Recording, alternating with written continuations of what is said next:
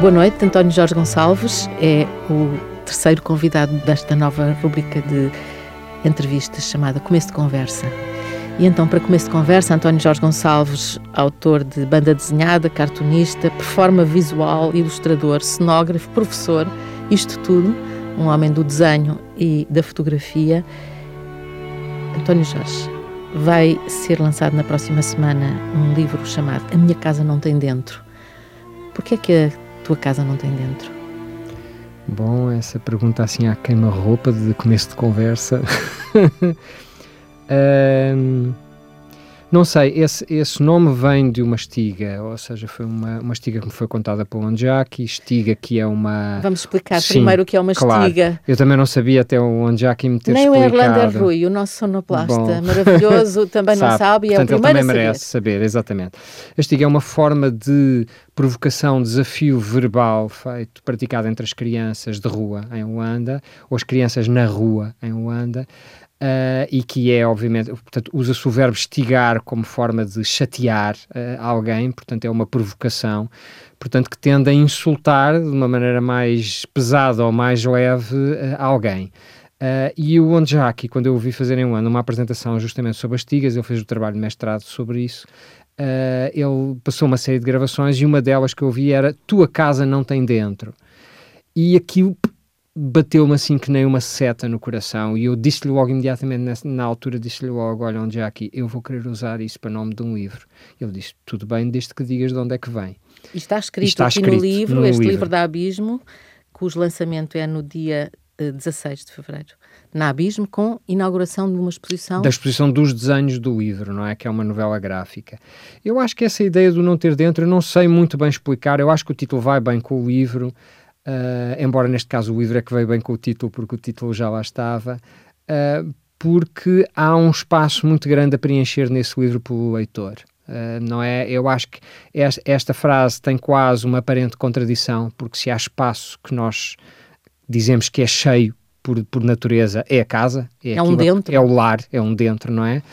Portanto, isso tem qualquer coisa um pouco estranha, mas que eu acho que nos provoca uma onda qualquer emocional, ou seja, é uma imagem muito definitiva e muito evocativa de qualquer coisa dentro de um de nós. Né? Uns, se calhar, uns irão falar do vazio interior, outros irão falar de, uh, sei lá, da viagem e, de, e, do sedentarismo ou do nomadismo. Bom, mas a verdade é que eu acho que o livro é muito isso. Ele é de Portanto, facto. António Jorge Gonçalves deixa em aberto uh, ao, ao leitor ao, ao leitor, leitor mesmo, Sim. porque sendo um livro que é uma novela gráfica, tem, é, tem uma leitura. Sim, e neste caso uma novela autobiográfica. Uh, eu, eu acho que esse é um dos aspectos. Uh, eu, o... eu tinha associado A Minha Casa Não Tem Dentro com uh, o facto do António Jorge ter tido uma, um episódio de saúde, aliás, de doença muito grave. Uhum que uh, peço para explicar. Para Sim, uh, aconteceu uma coisa, eu fui internado aqui há um ano, de, de, assim, de um momento para o outro, com uma anemia enorme uh, no Hospital de São José, Uh, e levou um bocado de tempo até perceber o que é que se passava. O que se passou é uma coisa que não é exatamente uma raridade estatística, mas, mas não acontece a muita gente, que é uma coisa chamada Dieu à foi este senhor francês que lhe chamou há cento e tal anos isso, e que reside no facto de haver uma veia defeituosa dentro do, do estômago que rompe a parede do estômago, entra em contacto com os ácidos, abre, entra em geyser, portanto em jorro, e uma pessoa em, de um momento para o outro, em muito pouco tempo, pode perder muito sangue. Uh, e pronto, o que como aconteceu é que eu de facto perdi metade do meu sangue, metade? até sim, porque entretanto houve tentativas endoscópicas de resolver o problema que não resolveram e portanto eu apaguei-me durante 24 horas, fui admitido à mesa de cirurgia com hemoglobina A3, o que basicamente é um valor em que normalmente estamos mortos porque a 3D hemoglobina já, já não é possível ao sangue carregar oxigênio às células do corpo, mas a verdade é que uh, me operaram e, e, eu estou cá para contar a história. Mas esteve em uh, coma? Uh, estive apagado durante há 24 horas em que não sei exatamente o que é que realmente aconteceu. Estive apagado, não é? E, e lembra-se de alguma coisa? Não, o que eu me lembro é, é do lembro-me do antes e lembro-me do depois. E, e essencialmente, e, nesse antes e nesse depois, há uma série de coisas que estão relacionadas com a experiência de hospitalização De resto, eu acho que para cada um de nós, até passámos por uma experiência desse tipo de gravidade, de estar com tubos enfiados nos orifícios todos que a gente tem no corpo, de, de perder completamente a jurisdição do nosso corpo, ou seja, de, de, de, ser até preciso quase alguém para nos voltar, portanto, o nosso corpo ficar completo, até chegarmos a esse tipo de gravidade, eu acho que é muito difícil imaginarmos sequer ou pensarmos sequer o que é que, o que, é que efetivamente é essa experiência, como é que a gente a sente, não é? Uh, e o que acontece dessa experiência é que eu que já habitualmente tenho muitos episódios do que se chama sonhar acordado ou de uma percepção de imagética e sensorial, mesmo estando acordado, daquilo que nós normalmente chamamos sonhos, ou seja, de, sei lá, realidades paralelas, uma outra forma de olhar para as coisas, coisas que vemos e que aparentemente não estão lá, mas estão a verdade é que isso foi extremamente intensificado durante essa experiência e em, e em particular... Porque havia imagens? Sim. continuava a haver imagens? Sim, em particular depois da, da, cirurgia, houve mesmo uma altura que eu pedi uh, apoio, que me deram apoio da parte da psiquiatria no sentido de tentar perceber se havia mais qualquer coisa.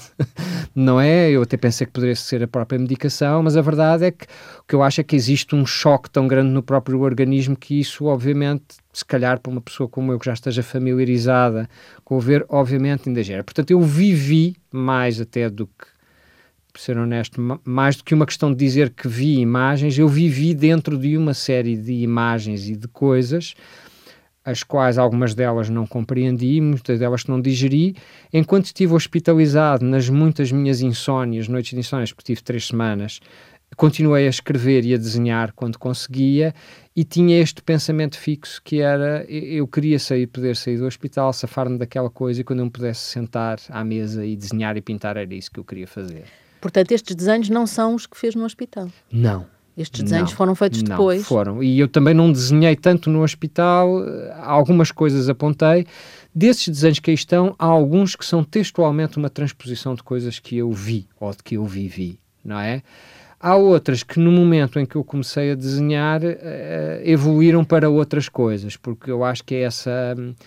Uh, o livro não é um livro uh, autobiográfico naturalista, ele não, não, não faz uma narração de um episódio de saúde ou disso que me aconteceu. Embora tenha aqui uma ambulância do INEM. Embora tenha, sim. Embora essa aí tenha. é autobiográfica, Bom, isto é, é foi mesmo levado sim, por Exatamente, uma ambulância. foi mesmo levado por uma ambulância Para o Hospital de São José, onde aqui, aliás, elogia uh, o, o trabalho certeza, que foi feito ali. Com certeza, com certeza, e quer dizer, estou cá porque de facto existe, número um, o Serviço Nacional de Saúde, e número dois, porque realmente aquelas pessoas têm experiência, e estou-me, por exemplo, a lembrar que o cirurgião que me operou, o Novo de Matos, ele estava de serviço naquela noite em que eu me apaguei uh, e, e, ele tinha operado um caso destes há 20 ou há 30 anos, num, numa altura onde ele disse que fazia 200 cirurgias por dia. Portanto, se imaginarmos os milhares, talvez milhões de cirurgias que este homem fez, tinha operado este caso há. E ainda bem que ele estava lá, porque sabia como fazer. Exatamente como é? fazer.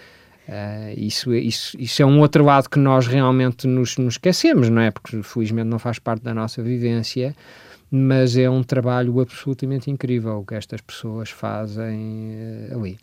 E então, felizmente, nós temos cá o Exatamente. António Jorge Gonçalves, neste momento até sentado aqui Exatamente. connosco na TSF. Hum, ao longo do livro, do, do, do livro um, minha, A Minha Casa Não Tem Dentro, uh, aparece uma menina. Uhum. Uh, claro que, sendo o António Jorge pai, eu imaginei que era a sua filha. Pois, eu, eu... Isto é, que a sua filha povoou, Sim. esteve sempre presente na. Estou a fazer uma extrapolação. Se...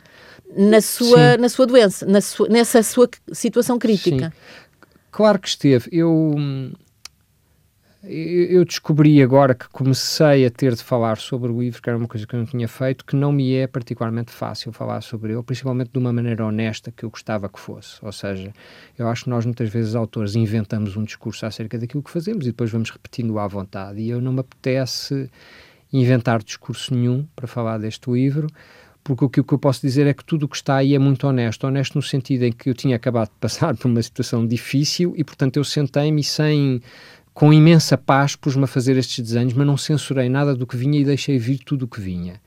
E apareceu esta rapariga e eu achei que de início era ela, a minha filha. Uh, depois, lá mais para a frente, percebi que não era ela. Mas também não gostaria de avançar muito mais acerca de, de, desta personagem, porque Uh, há muitas coisas que eu não percebo no livro, Uh, ou seja, há muitas coisas que. O livro não é abstrato, ele é todo figurativo e normalmente é, é, bastante específico naquilo que desenha. Mas a verdade é que há coisas que eu não entendo verdadeiramente, que eu vou navegando, porque elas vão aparecendo e eu as vou seguindo. Uh, e, e, eu sinto que há um sentido que elas estão a fazer, mas que é um sentido que pelo menos não é imediato ou não é completamente consciente, se calhar vem mais do nível do consciente ou de uma outra coisa qualquer. E portanto, essa personagem dela uh, aparece como aparecem outras coisas. Uh, e, e, e, se para mim neste momento algum sentido fez eu levar este livro ao João Paulo da Bismo e perguntar se ele estava interessado em publicar, é que apesar de ter sido um ato tão pessoal, uh, eu sinto-me compelido a pôr esta garrafa com uma mensagem lá dentro no mar. E neste momento o que eu mais estou curioso é de saber o que é que as pessoas veem nos desenhos, uh, o, o, que reverberação é que isso tem para elas. E tem, eu já vi o livro várias vezes, vou vendo o livro e, e na verdade é um livro que me, que me impressiona, que me toca muito. E, e, uh, ainda bem que uh, não acho que não, não tem, que o próprio António Jorge, autor, não tem explicação, porque. Um, porque isso ainda me faz pensar mais no que é que nós fazemos e o que é que uma situação limite como essa nos pode levar a, a sentir. É verdade que no fim do livro há um texto em que fala de ir ao jardim com a filha. Uhum. E, e, é como se fosse o regresso à normalidade, voltar a, a, ir ao jardim com a minha filha. Ela queria ir ao Parque das Crianças e eu fui com ela. É talvez também, sem querer uh, explicar demasiado, não é? Uh, Talvez também há uma outra coisa que está ligada a essa, a essa história dela, não é? Que é especificamente da minha filha e do ir ao jardim e do voltar, que é uh, as crianças uh, pequenas, como forma de apreensão do mundo, repetem muito as coisas e têm um prazer imenso em revisitar, sabendo que não é a primeira vez que fazem e, e saberem que é uma nova vez, gostam de revisitar. E há qualquer coisa de extremamente simples, mas extremamente gratificante nisso Uh, muito mesmo. É verdade que os pais todos sabem que têm que contar a mesma história sucessivamente e, e tem que ser contada da mesma maneira. É? Se bem que nunca é. Nunca é mesmo. Nunca é. é. Porque o momento que está a ser vivido é um outro, uhum. não é? E como o momento é um outro, nunca pode ser da mesma maneira, não é? Uh, exato. O, o, António Jorge Gonçalves tem uh, trabalhado muito em uh, colaboração porque a colaboração não é fazer a ilustração de um livro, é, também já fez ilustração de livros escritos por outras pessoas, mas Sim. há criações que são hum, co-criações. Co-criações, e nomeadamente com um Onjaki. Sim. Também vai, tem um livro novo em preparação, esse será lançado no dia 4 de março, uhum. um livro na Editorial Caminho. Neste caso chama-se... O Convidador de Pirilampos. Convidador de Pirilampos. Este é um título que é onde já aqui. Uh, é, eu quando li a história à minha filha, ela perguntou: oh, Convidador? O que, é que é isso, não é? E o que é um convidador? Bom, eu não vou explicar o livro, muito mais na ausência do Onjaki, não, não. Eu, eu acho que os títulos também são bons justamente quando abrem uma porta para qualquer coisa que é desconhecida, não é? Vão também fazer, como fizeram com a Escuridão Bonita, Vão fazer também sessões um momento de, performativo? De, não, eu acho que não. Para já não está, para já ainda não pensámos nisso, não. Mas eu gostava de falar nisso porque eu, aliás, assisti a uma, a uma performance, digamos, que era uh, com uma escuridão bonita, uhum. a escuridão bonita, em que o Onjaki eh, contava a história e o António Jorge ia fazendo desenhos. O Onjaki escrevia, escrevia, e tinha as palavras dele projetadas. Exato. E ele escrevia e corrigia e alterava ao vivo, enquanto eu desenhava também ao vivo, ao as, vivo. as, duas coisas sobrepostas. E tudo isso surgia num, pare na parede, uhum. uh, projetado, não é? Sim. Um, era uma história que já sabiam como, como ia. Não, não, o Anjaki não estava a criar, eh, a criar de raiz completamente aquela completamente história. ali não. Uh, o que acontece é que esse foi o primeiro, o primeiro evento. Eu, eu já andava a desafiar o Onjaki há muito tempo aliás era uma coisa era uma coisa que eu queria fazer com escritores e devo dizer que o Onjaki foi o único escritor daqueles muitos com que eu tenho trabalhado que realmente se chegou à frente e que aceitou que eu percebo a coragem de estar a escrever em direto. Não é não é para estômagos sensíveis, eu percebo, no caso do escritor, não é que trabalha, tem tanto aquele labor da correção e do trabalho em cima de, não é? Uh, mas depois fizemos mais, depois juntámos, o, juntámos músicos, no caso do, do Rio de Janeiro e em Luanda, o Marcelo Madaleno, músico brasileiro. Em Lisboa fizemos o Telhado do Mundo com o Filipe Raposo, pianista. Uh, mas sempre essa ideia, chegámos mesmo a um ponto de quase improvisação completa, os três, não é? Uh, a criação ali em simultâneo. Depois aquilo é filmado, vocês guardam depois uma memória Depois não guardamos disso. nada, depois não guardamos nada, não, é, eu sei, eu sei. É eu estava um inquieta pouco, com isso pois. quando assisti na não, Galeria Monumental. A mim alimenta-me muito, não vou falar por eles, não sei o que é que eles acham, mas a mim alimenta-me muito o caráter único daquele ato. Um, até porque, por exemplo, a minha experiência com o desenho é muito que quando a diferença, por exemplo, entre eu estar a desenhar qualquer coisa uh, no meu caderno ou estar a desenhar qualquer coisa que vai ser publicada é muito grande, ou seja, parece-me que eu me ponho muito mais em sentido quando já estou a desenhar para, ou seja, a liberdade de fazer errado e de fazer mal e de fazer buçal e, e de não fazer existe no caderno que é aquele sítio onde não vai acontecer nada, então eu acho que se eu soubesse que aquilo estava a ser gravado, era tipo os músicos a gravarem o DVD da tour, que já, têm, já tiveram a treinar os espelhos poses e tudo, porque sabem que aquilo é aquilo que vai ficar gravado, não é? Então há qualquer coisa de muito libertadora de deixar ir naquele momento e de saber que aquilo só vai viver enquanto viver na nossa, naquele momento para nós e para as pessoas que estão ali. E na memória desse momento não vai ficar nada registado a dizer foi aquilo que, que aconteceu.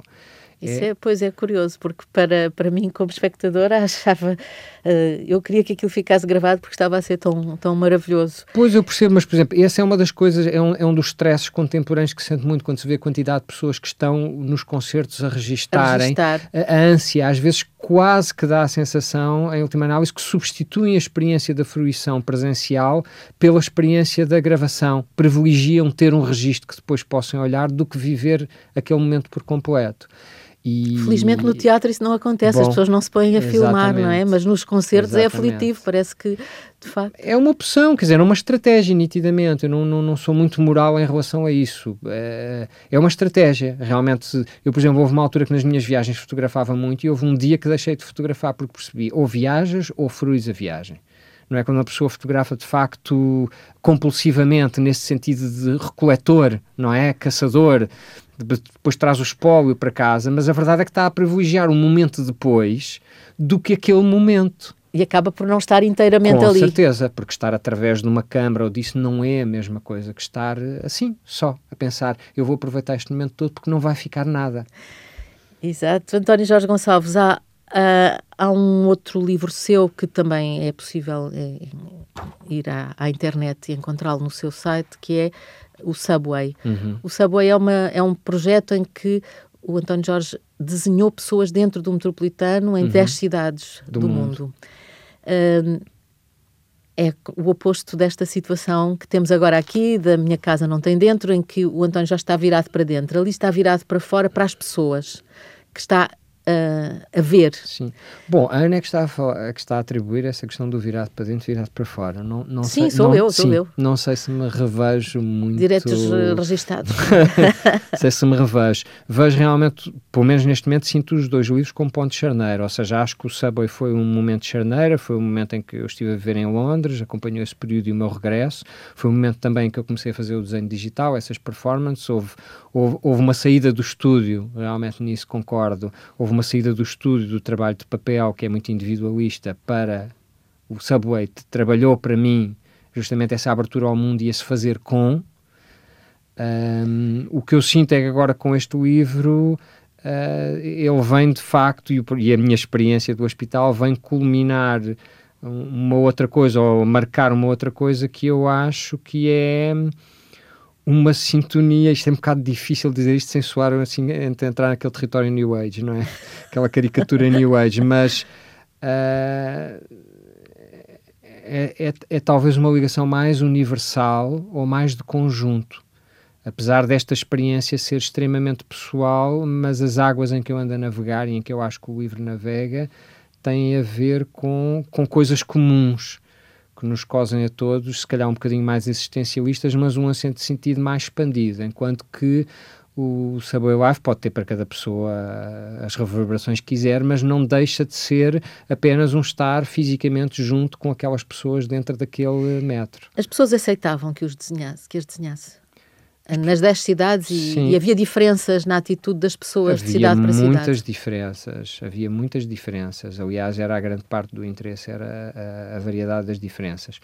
Uh, o que acontece é que há uma contenção muito grande de reação no, dentro do metro. É um espaço que é pressentido como um espaço perigoso. Estamos fechados.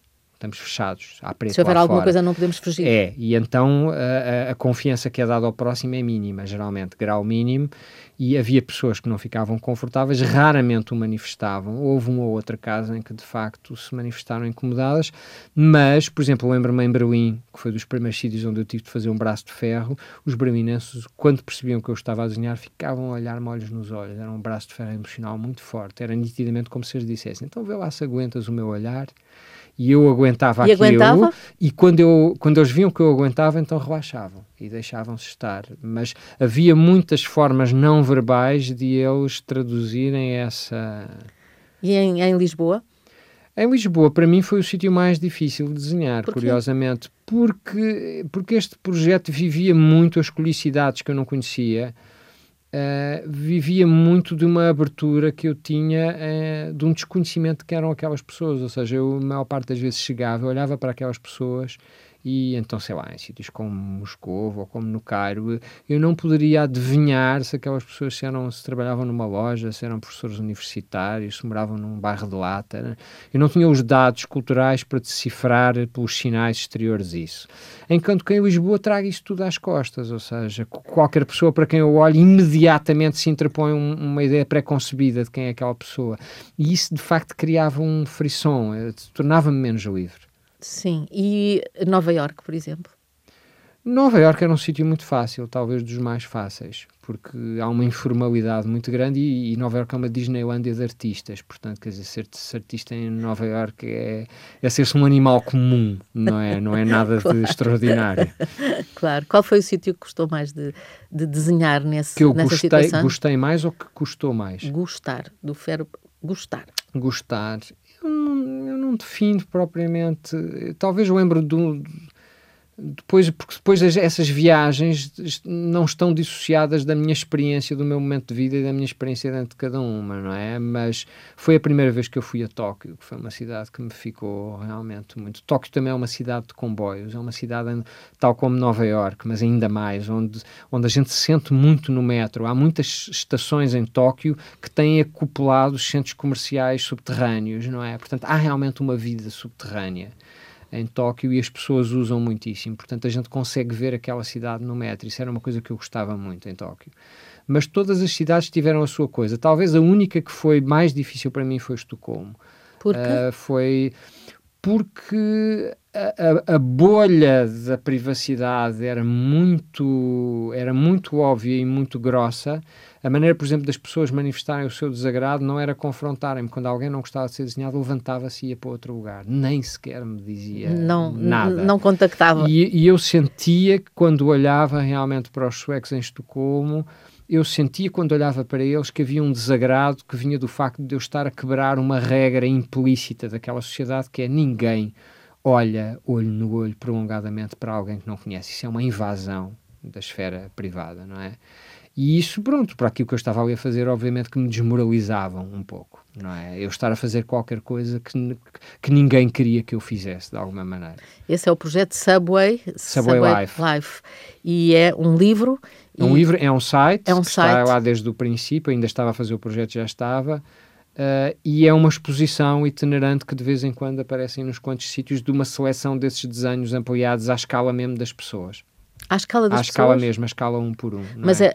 à escala um por um das pessoas, mas a, o, o, desenho o era... Desenho é ampliado. O desenho era A5, era o tamanho do, do, do, meu caderno, de uma coisa portátil para ter no... Continua a andar com o caderno para ir fazendo desenhos? Eu tenho sempre cadernos e desenho, e desenho muito no metro. Por exemplo, os meus cartuns políticos do inimigo público resolvo-os muitas vezes uh, ali na, na, nas carruagens do metro. É um porque sítio... está a ouvir uh, conversas ou porque é um momento em porque que está é um momento, sem fazer outra coisa? Porque é o momento que está... E porque eu, e porque eu gosto muito daquele sítio. Os metro é um sítio onde eu me sinto em casa. Uh, porque porque é essa coisa, não sei, sente-se muita cidade, o movimento, aquela coisa do passa, do entra, do sai, do estado, uh, e estamos muito próximos também. A própria geografia do metro, ao contrário, por exemplo, dos autocarros que nos vira todos em direção para alguém, como se a estrada fosse o nosso ecrã de cinema, não é? Ali no metro estamos todos virados mais ou menos uns para os outros, não é? E muito próximos. Eu gosto de sentir essa proximidade, inspira-me de alguma maneira, aquece-me. António Jorge Gonçalves uh, tem, portanto, cartoon político, é o que faz no Inimigo Público, uhum. premiado. Uhum. Uh, aliás, o, a lista de prémios é muito longa e eu não vou dizer uh, não, aqui, não, não. mais vale irem procurar no site, porque hoje vivemos em muitas plataformas. Sim, esta, esta própria entrevista é feita para o Diário de Notícias e, o, e, a TSF e aparece nos sites e no papel, enfim, é, aparece em som e aparece em, por escrito lá estamos nós com muitas plataformas, uhum. neste momento uh, confrontamos sempre com isso. Há, um, há uma uh, ligação muito grande no seu trabalho, uh, não só a escritores como o Onjaki, mas não só o Onjaki, são outros escritores também, como à música uhum. e, e, às crianças. Uh, na próxima Mais semana tem já, no fim de semana, no, CCB, no Centro Cultural de Belém, Uh, para, qual é o som, qual da, é o som da tua cara? Espetáculo com o Filipe Raposo. Filipe Raposo, que é pianista. Sim, sim qual é o som da tua cara? Porque? Como? Porque, no, porque nós fizemos uma série de três oficinas com crianças um, no sentido de explorar com elas essa relação entre linguagem visual ou imagem e, e som que é aquilo que eu e o Felipe de facto fazemos quando trabalhamos juntos, normalmente a improvisação é fazermos um concerto no fundo para, para desenhos e piano. Aliás, é, chama-se mesmo concerto para piano e desenho. Exatamente. Sim. E neste caso fomos eh, trabalhar com esta escola porque eu vou estar, ou vamos estar os dois, a trabalhar a partir de uma seleção de caras, de desenhos de caras, de retratos de caras que foram produzidos nessas oficinas com eles. Oficinas, oficinas lá, na, na, lá no, no, Centro Cultural no, de Belém, Centro Cultural na, Fábrica, Belém, das na Fábrica das Artes um, oficinas justamente em que eles exploraram uh, o autorretrato e o retrato dos outros, não é? Um, é um trabalho muito, muito particular o, o, com as crianças, não é? O, normalmente, eu, eu, só despertei para esse lado da criação com o nascimento da minha filha, até lá as crianças pareciam que tem oito anos agora. Que tem 8 anos as crianças pareciam antes disso uma espécie de extraterrestres que falavam outra língua que eu não dominava completamente, não é? Tinham um outro código, uma outra forma, e com ela, obviamente, eu passei a, a conhecer esse código. E o, o que, código dela. O código dela, mas depois a gente percebe que de facto se inscreve no, no depois começamos a conhecer os amigos e as amigas dela e, e, começamos, e começamos também a olhar para as outras crianças da idade dela de uma outra forma, não é? E, e a coisa que é mais impressionante, por um lado, é que a, a representação plástica surge muito cedo, nas crianças, não é? Portanto, nós, nós com uma criança pequena podemos ver a pré-história do aparecimento do desenho, mas também porque a espontaneidade e a, e a assertividade com que eles desenham é muito diferente da dos adultos.